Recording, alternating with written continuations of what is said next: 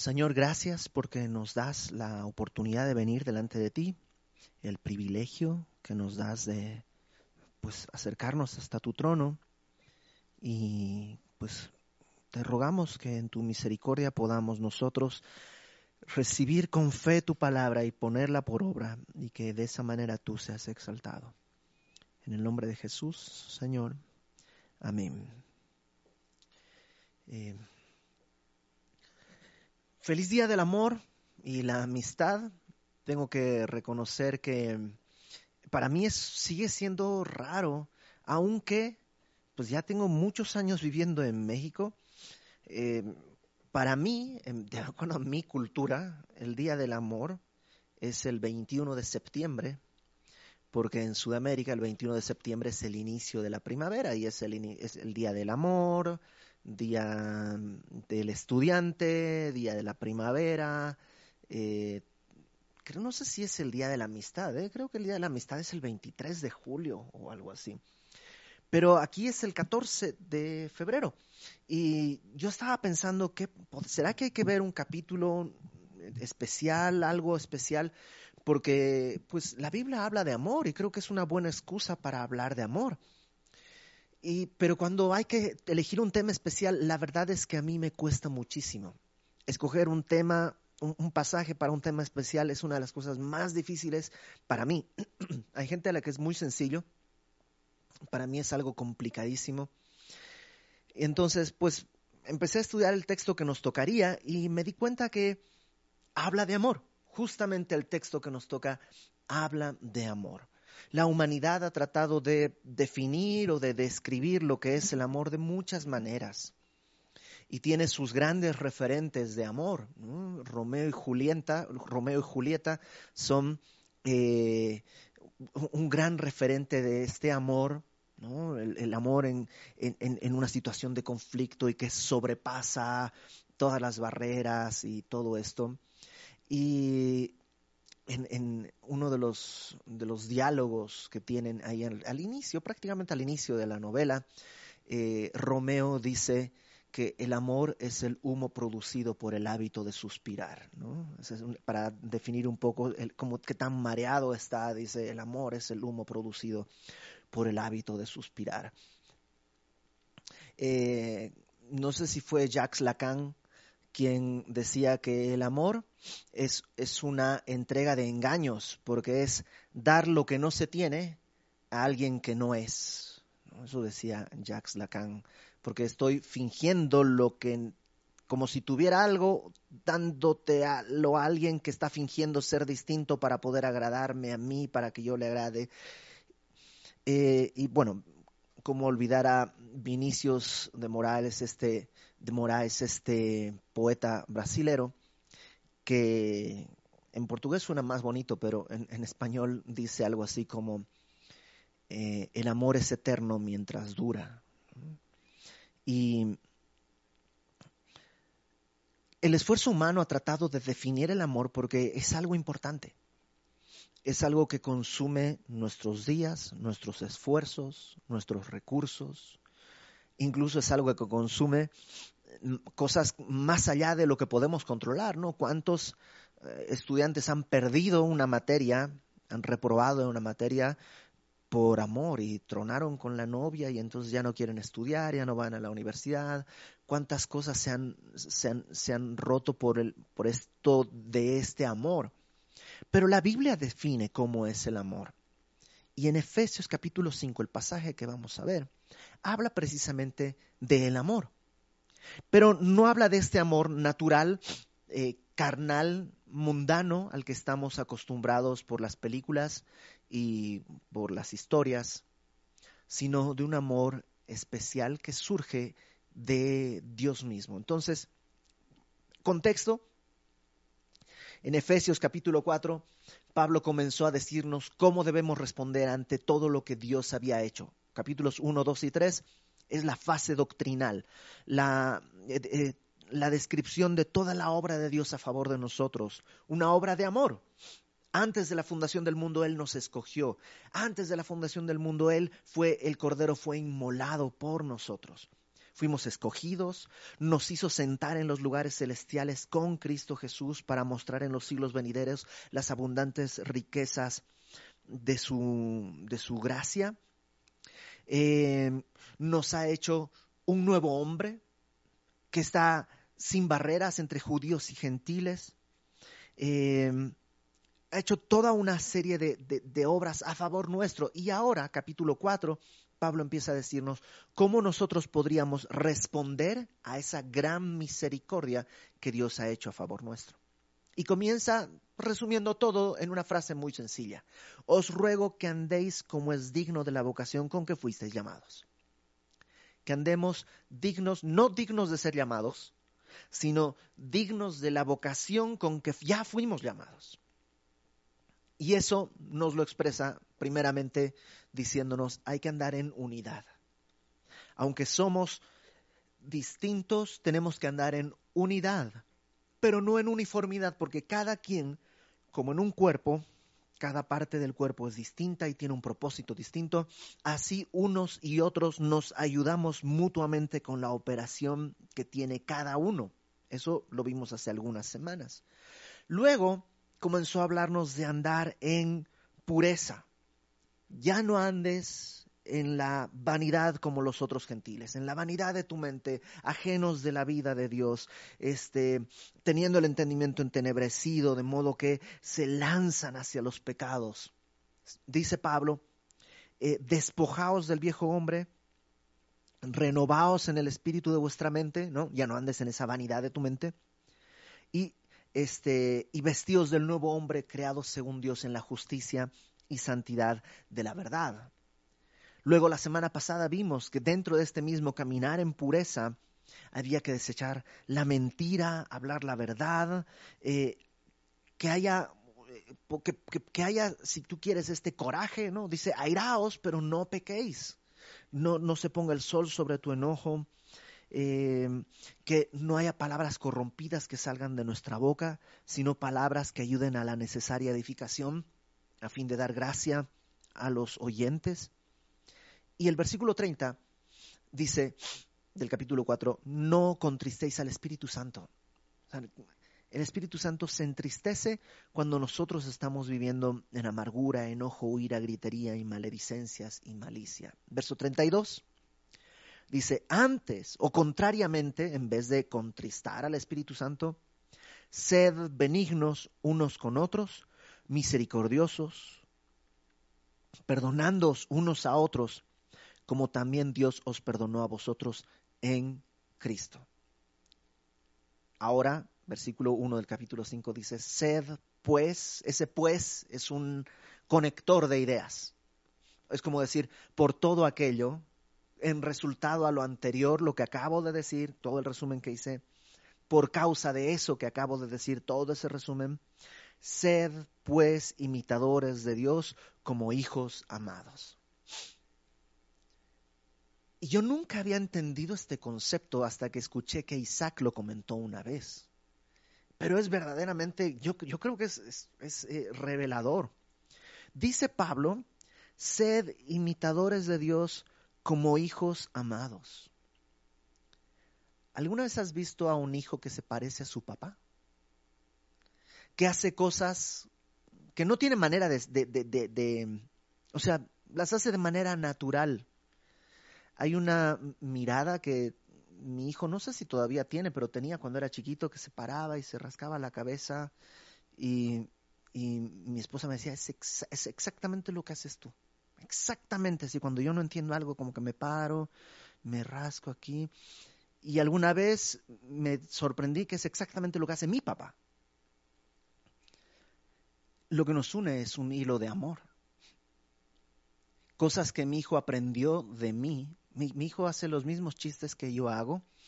Yo tuve que eh, llamarle a mi mamá y pedirle perdón porque mi hijo es exactamente como yo era y, y a veces pues es, es, es este, es un poco eh, cansador que, que, tan poco en serio toma la vida, ¿no? Entonces tuve que hablarle a mi mamá y pedirle perdón porque yo digo, yo soy así. ¿Y él, cómo lo aprendió? Él lo aprendió de mí. Bueno, Nosotros somos hijos amados. Nuestra relación con Dios no es una relación contractual. ¿Ok? Te contrato para que actúes como cristiano. Las cláusulas son, si tú haces esto y esto y esto y esto, recibirás tantas bendiciones. No. Nuestra relación no es una relación contractual. Esa era la ley. Si hacen esto, vivirán. A través de la fe en Cristo, nosotros hemos nacido de nuevo, somos engendrados. Y esa, ese nuevo nacimiento, por eso dice 2 Corintios 5, eh, el que está en Cristo es una nueva criatura. No es la, la vieja criatura, pero renovada, parchada, o una mejor versión de ti mismo. No, hay una nueva naturaleza en la que eres hijo amado. Entonces, si eres hijo amado, dice, sé imitador del Padre. Sé imitador del Padre. Y Dios es, en primer lugar, ¿qué cosa? Amor. La Biblia lo dice, Dios es amor. ¿Qué quiere decir esto? Bueno, ya vimos la semana pasada que el amor de Dios tiene que ver con ira también. Porque la ira es la expresión justa ante la injusticia. Si Dios no fuese capaz de tener ira, sería injusto. Toda justicia demanda que se satis toda injusticia demanda que sea satisfecha la justicia. Cuando se comete algo malo se tiene que saldar, si no hay corrupción. Entonces cuando Dios dice amor no es esta idea que tenemos de un amor medio extraño, muy conveniente a nosotros, que yo puedo hacer lo que sea y como es bueno, pues Dios no pasa nada, Él es, bonito, como el profesor Barco de la universidad o de la prepa, que ah, no importa, o sea, preséntame tu trabajo como sea, yo te voy a aprobar de todos modos. Eso no es amor. Entonces, ¿a qué se refiere con Dios es amor? ¿Qué es lo que tenemos que imitar? Bueno, versículo 2, Pablo va a empezar a desarrollarlo. Dice, andad en amor, como también Cristo nos amó y se entregó a sí mismo por nosotros, ofrenda y sacrificio a Dios en olor fragante. O sea, lo primero que tenemos que hacer al imitar a Dios es andar en amor. Ya Pablo nos había hablado acerca de ciertos aspectos. En el capítulo 3, verso 17, 3, 17, dice en esta oración que Pablo hace por los efesios y de alguna manera por nosotros mismos también, que habite Cristo por la fe en vuestros corazones, a fin de que arraigados y cimentados en amor, es donde echamos raíz, como si fuéramos una planta, y es como el cimiento sobre el que se construye un edificio. El amor es ese lugar, dice verso 18, seáis plenamente capaces de comprender con todos los santos cuál sea la anchura, la longitud, la profundidad y la altura, y de conocer el amor de Cristo. O sea, cimentarme en amor, echar raíz en amor para conocer el amor de Cristo. También en el capítulo 4, versículo 15, dice Pablo, siguiendo la verdad en amor, otra vez, la verdad no hay que seguirla en religión como un acto mecánico, sino en amor. Eh, versículo 15, crezcamos en todo en aquel que es la cabeza, esto es Cristo, de quien todo el cuerpo, bien concertado, unido entre sí por todas las coyunturas que se ayudan mutuamente según la actividad propia de cada miembro, recibe su crecimiento para ir edificándose en amor. Una vez más, habíamos dicho que la raíz tiene que estar en amor, el cimiento es el amor, pero el crecimiento también es en, amor y la edificación también es en amor. Y por eso Pablo dice, andad en amor. Primera de Pedro, capítulo 4, versículo 8 dice que el amor cubrirá multitud de faltas. Eh, y es lo que Dios ha hecho. ¿Cómo hizo Dios eso? ¿Cómo hizo Dios para cubrir con amor la multitud de faltas que tenemos. Me dice ahí que Cristo nos amó y se entregó a sí mismo por nosotros. Esa es la manera en la que Cristo nos amó. Es un amor de entrega. Es un amor sacrificial. Es un amor que, fíjate lo que dice al final, ofrenda y sacrificio a Dios en olor fragante. Una ofrenda es todo lo que se presenta delante de Dios. Pero cuando dice ofrenda y sacrificio, está diciendo cómo fue esa ofrenda, que fue con sangre. O sea, podíamos llevar una ofrenda de dinero, una ofrenda de panes, todo eso se llevaba a, a Dios, era la ofrenda que se podía poner. Pero la ofrenda sacrificial tiene que ver con sangre. Imitar a Dios, andar en amor, es una forma de entrega. No hay amor sin esta entrega. Pero esta entrega es una entrega primeramente a Dios. Yo no puedo amar a mi esposa si no me he entregado primeramente a Dios.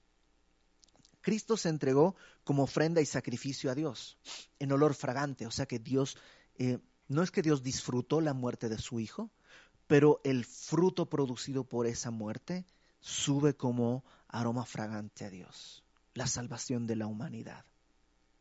Ahora en Romanos capítulo 12, tú lo te lo sabes de memoria, Romanos 12, dice, así que os ruego por las misericordias de Dios, Pablo, una vez más, después del capítulo 1 al 11 que habló de toda la gracia de Dios, dice, os ruego por las misericordias de Dios que presentéis vuestro cuerpo en sacrificio vivo, santo, agradable a Dios, que es vuestro culto racional.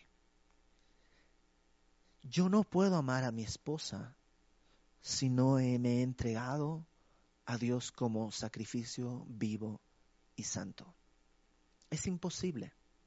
Es imposible que un matrimonio que ha sufrido una fractura, por la razón que sea, pueda ser restaurado si no hay en primer lugar la entrega individual al Señor. A veces queremos que Dios resuelva mi matrimonio sin haberme entregado yo primero. Y no es que Dios no puede porque es, eh, está limitado, sino que no serviría. Si Dios resuelve mi matrimonio sin que yo me entregue a Dios, ¿sabes qué voy a hacer? Voy a volver a romper mi matrimonio.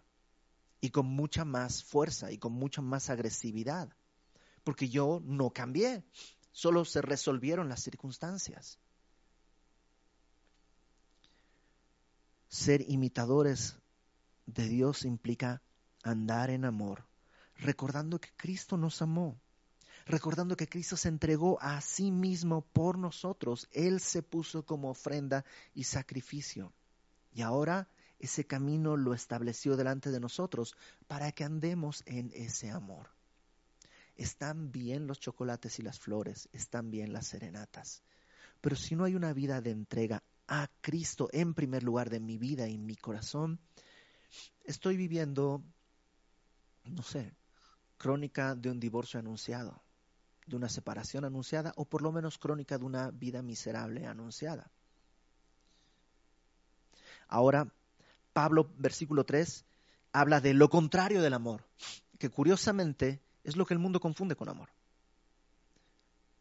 Versículo 3 dice, pero, esto es una, un contraste, ¿no? O sea, este es el amor de Dios, la entrega, el sacrificio como ofrenda agradable a Dios. Yo no puedo sacrificar a Dios cosas que, sean desagradables, sino agradable.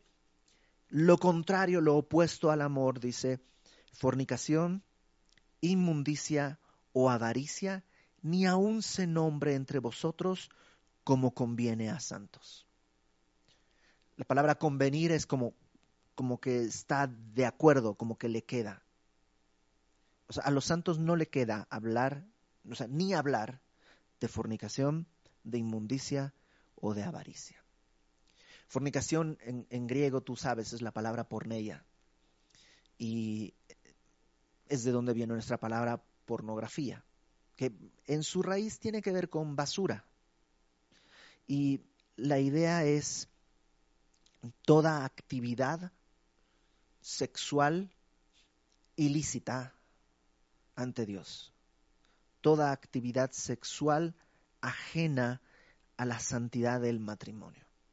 La sexualidad en el matrimonio es una bendición de Dios, es una gracia, es un don que Dios le dio a la humanidad. Dice Hebreos que el lecho sin mancilla es glorioso.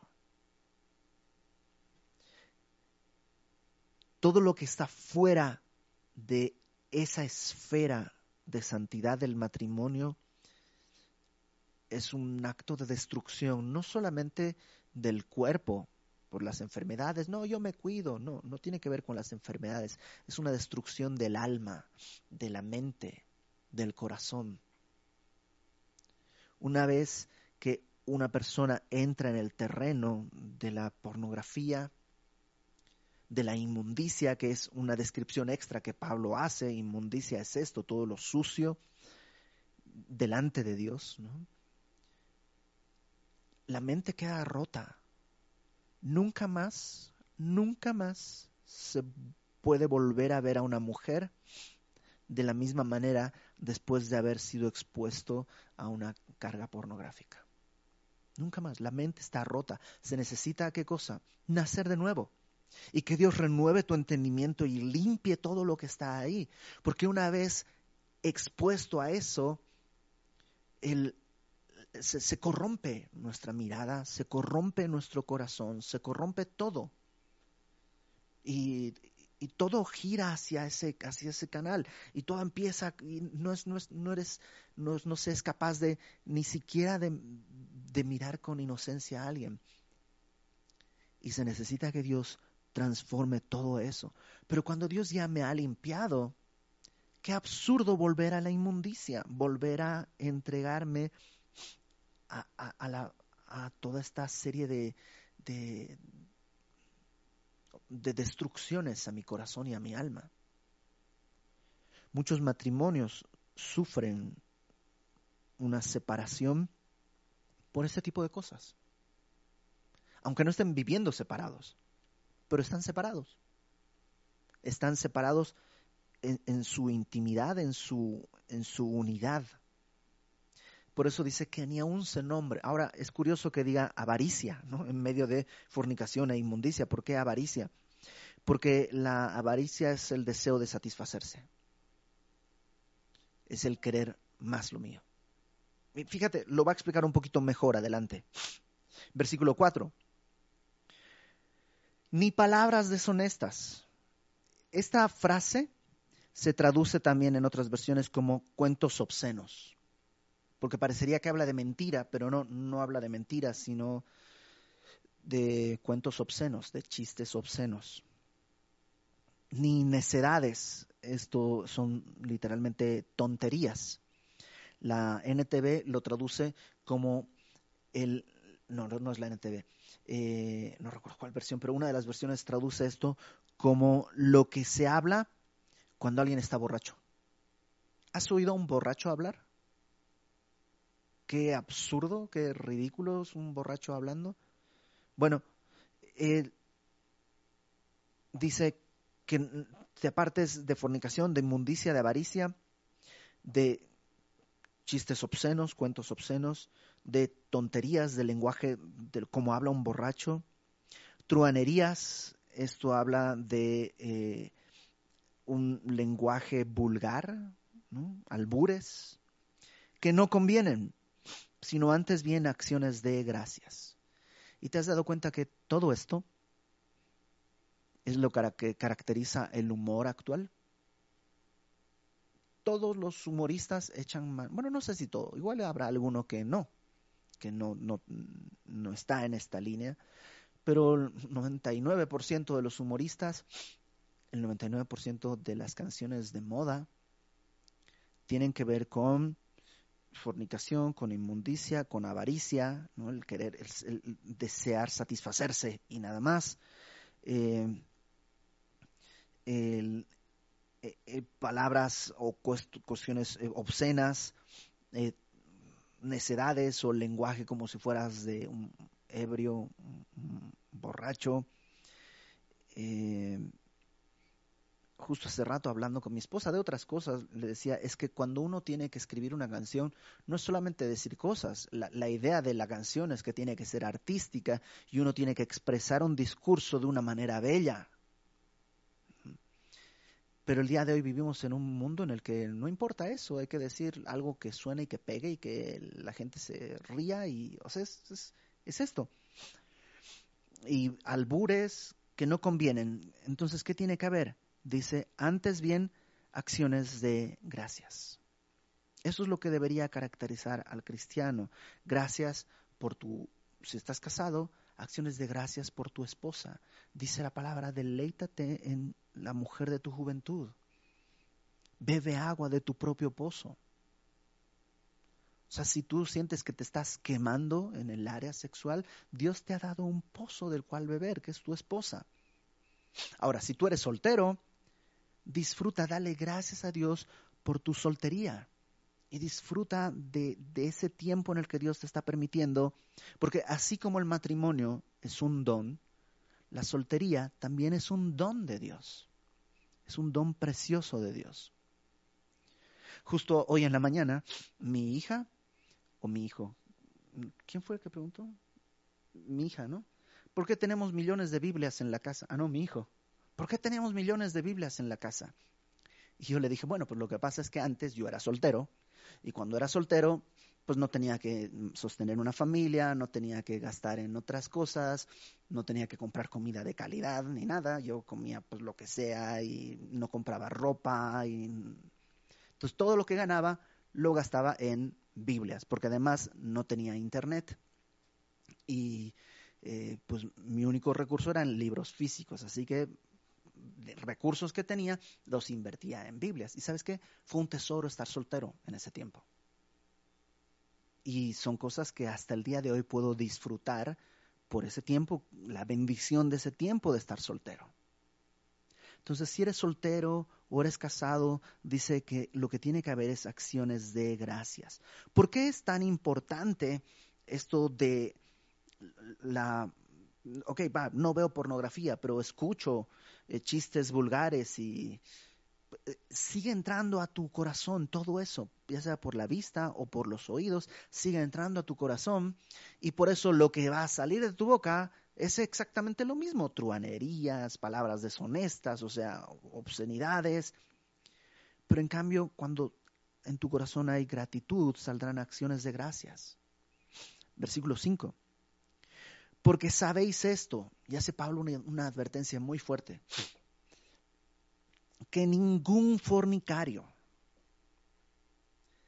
y el ningún es, es, muy claro, ningún quiere decir ni uno, cero, ningún fornicario o inmundo o avaro, aquí, ¿te acuerdas que habíamos dicho fornicación, inmundicia o avaricia? Bueno, aquí lo, aclara, ningún fornicario, ningún inmundo o avaro, que es idolatría. La avaricia es idolatría. ¿Por qué? Porque el Dios soy yo. La avaricia es el deseo de que todos me satisfagan. Puede ser avaro con el dinero. Es mi dinero, no lo toquen, es mío. Es mío, es mío, es mío, es mío. No lo toquen, es para mí. Yo soy el Dios, el Rey, el Señor. Pero también puede serse, puede haber avaricia en cuanto a mis relaciones con mi familia. Se trata de mí mis gustos, mis cosas, e incluso, ¿sabes qué es terrible? Puede haber avaricia en el terreno íntimo del matrimonio, en que se trata de mí, de satisfacerme de lo que quiero, de las cosas que me gustan, de cuando yo quiero, lo que yo quiero, porque yo quiero, y todo se transforma en eso, en idolatría. Yo soy el Dios de este hogar. Eso es lo opuesto del amor. Dice que esto no conviene a los santos. Ningún fornicario, inmundo, avaro, que es idólatra, tiene herencia en el reino de Cristo y de Dios. Y dice algo más. Nadie os engañe con vanas, con palabras vanas. Es que nadie te diga, no, no pasa nada. No, mira, es que esas teorías son antiguas, antes no había cómo protegerse, pero el día de hoy, o sea, está comprobado que si tú te vas a vivir con tu novia, prueban a ver si son compatibles, este, porque si te casas y no son compatibles, pues vas a estar ahí para siempre, mejor, mira, o sea, que nadie te engaña con palabras vanas, con palabras huecas, con, con mentiras. No abras tu corazón a todo ese tipo de mensajes y de discursos. No es amor, no es amor, ni siquiera se parece. No es amor. Porque por estas cosas viene la ira de Dios sobre los hijos de desobediencia. ¿Te acuerdas? El amor de Dios no está desprovisto de ira. La ira es el pago justo por el pecado.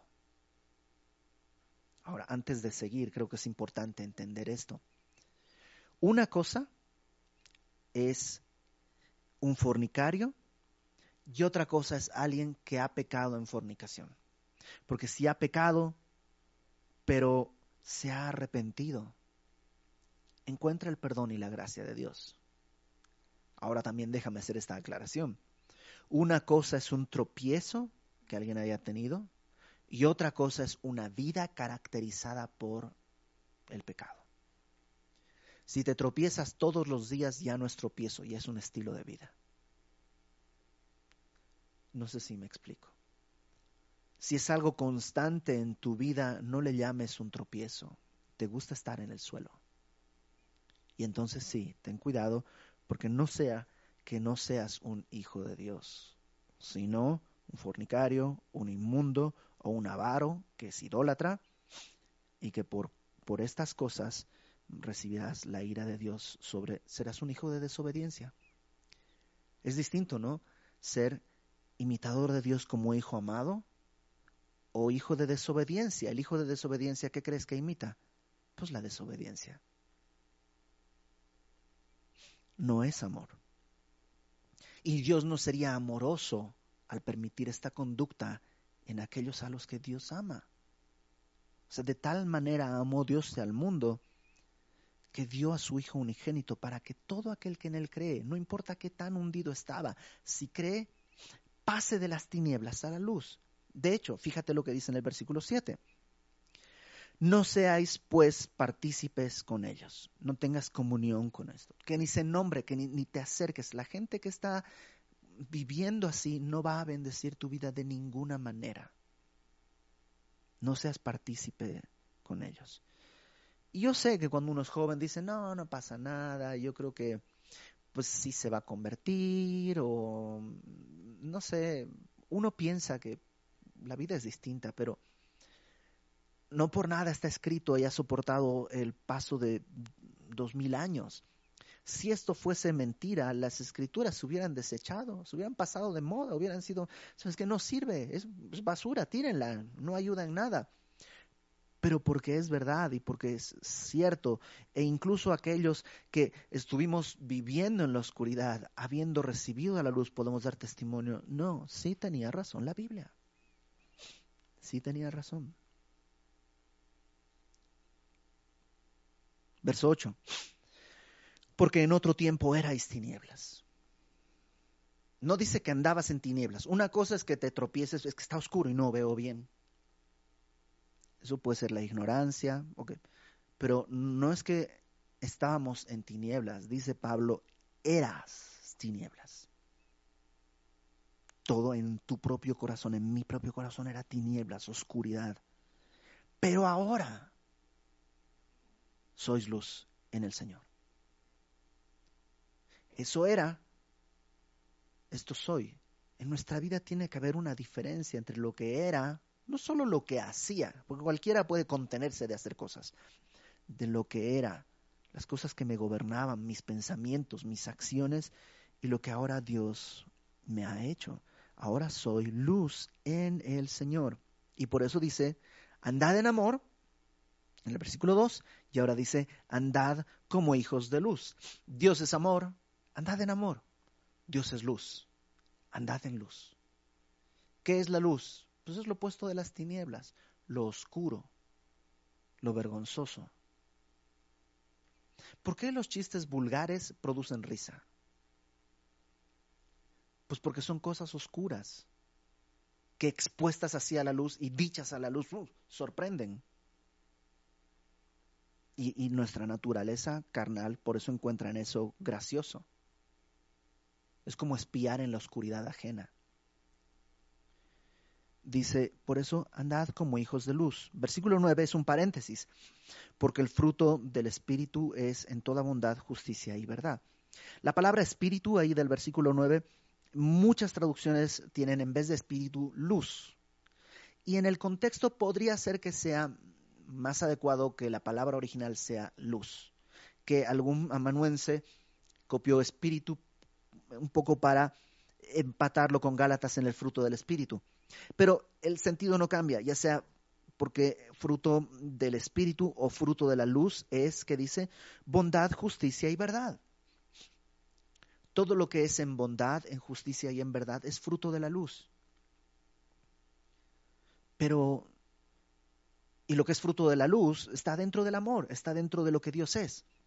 Pero estas cosas no, por eso dice, repito, voy a leer el versículo 8 eh, y me voy a brincar directo al 10 para saltarnos el, el paréntesis y que entendamos bien la idea. Dice, porque en otro tiempo erais tinieblas, más ahora sois luz en el Señor, andad como hijos de luz, comprobando lo que es agradable al Señor. O sea, ¿cómo voy a andar en luz? Pues comprueba que le agrada al Señor. Comprueba. O sea, ponlo a prueba. ¿Le agrada a Dios esto? Sí. Ah, pues sigue en ese camino. Yo creo que no. Ah, pues no, no andes ahí. Eso ya son tinieblas. Mantente en luz. Comprueba lo que es agradable al Señor. La luz no la defines tú, no la defino yo y no la define la cultura. La cultura no define lo que está bien y lo que está mal. Porque la cultura se experimenta y se revuelca cada cierto tiempo, cada cierta cantidad de años. El otro día estaba viendo a una persona que teorizaba que decía, pues 2020 fue un año muy difícil, una de las cosas que sucedió es que creció el número de asistentes a las iglesias, pues por supuesto, la gente tiene miedo, la gente tiene dolor, busca consuelo, subió, digamos, la, espiritualidad en, la sociedad. 2021, muchos ya van a empezar a cansarse del encierro, van a cansarse de esto, van a empezar a normalizarse las ideas de la pandemia, van a empezar a normalizarse las ideas de que se murió fulanito, murió sutanito, murió perenganito, te normalizas a la idea que la gente se está muriendo. Y ya, es normal, no hay dolor, no pasa nada, pues así es la vida. Y seguimos adelante, retomamos nuestras actividades, ya todo es normal, no es grave, pues de todos modos alguien se va a morir. 2022 todavía las cosas no están bien, pero el ser humano está cansado, y está aburrido y empieza a darle rienda suelta a todo lo que estuvo encerrado. Y todo lo que era espiritualidad en muchos se transformará ahora en libertinaje. No, porque no hubo una conversión, simplemente estaban contenidos. Entonces dice Pablo, comprueba lo que es agradable al Señor. El día de hoy nuestra sociedad determina que estas cosas son buenas dentro de, o sea, cosas como el aborto. Hace, no te voy a hablar de cientos de años, hace 30 años que yo estaba terminando el colegio, yo creo, la, prepa o, por ahí, hace 30 años, eh, bueno, un poco más, hablar de aborto era, era, una, era vergonzoso. ¿Cómo es posible? El día de hoy es un derecho que se reclama y se exige. ¿Qué pasó? La sociedad cambió. La sociedad no puede definir lo que es bueno y malo. Nosotros caminamos en luz comprobando lo que es agradable al Señor. Por eso dice el versículo 11. Y no participéis en las obras infructuosas de las tinieblas cuando Pablo dice obras infructuosas, está hablando de agradables a Dios, porque sí son, o sea, infructuoso quiere decir que no hay fruto. Pero sí hay fruto, o sea, sí hay fruto para tu carne, sí hay fruto de muerte. Pero para Dios las obras de las tinieblas son infructuosas. Nunca habrá fruto. Nunca habrá de las tinieblas nada que Dios diga, ok, esto es bueno. Aunque sea, mira, un motojobobo, que es una frutita así chiquitita que surge que hay en el pasto en, en, mi pueblo ah, mira, salió un motojo bobo, una frutita. No, no hay nada, cero fruto para Dios de las tinieblas. Por eso dice, no participes en esas obras infructuosas, sino más bien reprendedlas. La palabra de reprender ahí no, no dice, bueno, pues entonces vamos a reprender el movimiento, no sé qué, y vamos a reprenderlas, no sé qué, y vamos a reprender y reprendemos y reprendemos. Eso, eso no hace nada. Porque si hiciera, ya ha habido suficiente gente que ha reprendido todo y la sociedad está caminando cada vez peor. Entonces, ¿qué es reprenderlas? La palabra que está ahí literalmente em, quiere decir como desenmascarar. ¿Cómo? Exhibir, poner luz. ¿Y cómo podemos poner luz? Em, tengo varios ejemplos, pero uno, pues yo no sé nada de ropa, de marcas, ni nada. No, no solo no sé nada, realmente no es algo que me consume. Yo sería muy feliz comprando una playera de un mismo color toda la vida y usando, es, bueno, no la misma porque se tiene que lavar, pero igualita todos los días para siempre. Yo sería muy feliz. Mi, capacidad de, de estética no va más allá. Pero un día estaba en la iglesia en Semilla de Mostaza, México, con mi camisita, que supongo que compré en el Walmart. Y ahí estaba, tranquilo, y se acercó alguien a orar, a pedir oración. En el momento en que se puso al lado mío, me di cuenta que sí hay una diferencia en la calidad de la tela. O sea, no es lo mismo la camisita que yo tenía que la ropa que traía este señor. Esa ropa parecía bordada con hilos de oro. Era una cosa, o sea, es la primera vez que vi la belleza de un textil. Ahora, yo estaba bien feliz con mi camisita, pero al lado de, esa, pues la camisa de este señor, o sea, mi, mi, mi ropita parecía andrajos de lo peor, peor, peor. Yo estaba bien feliz con mi camisita, pero al verla fue así como, no inventes esto, o sea, es abrumadoramente superior y más bonito, y supongo pues también el precio, pero ¿qué es lo que hizo? Esa calidad de textil exhibió, desenmascaró, reprendió la calidad de mi camisa. No es que me gritó y este señor para nada se dio cuenta, ni, quería apantallarme, ni, o sea, el señor nada, vino a buscar oración, nada más. Pero exhibió algo. Y la mayor parte de los comentaristas están de acuerdo en que Pablo lo que está diciendo acá, cuando dice reprendedlas, no está hablando de, de, de denunciarlas nada más verbalmente, sino que nuestra vida tiene que estar en luz, imitadores de Dios, andando en amor, andando en luz, comprobando lo que es agradable al Señor, y eso va a exhibir la diferencia entre mi vida y las obras de las tinieblas. Porque es vergonzoso aún hablar de lo que ellos hacen en secreto. Más, pero todas las cosas cuando son puestas en evidencia, es la misma palabra de reprenderlas, aquí la traducen como cuando son puestas en evidencia por la luz, son hechas manifiestas porque la luz lo manifiesta todo. Cuando Dios, eh, cuando Jesús reunió a sus discípulos, les, eh, les dijo en Lucas 11, acompáñame Lucas 11.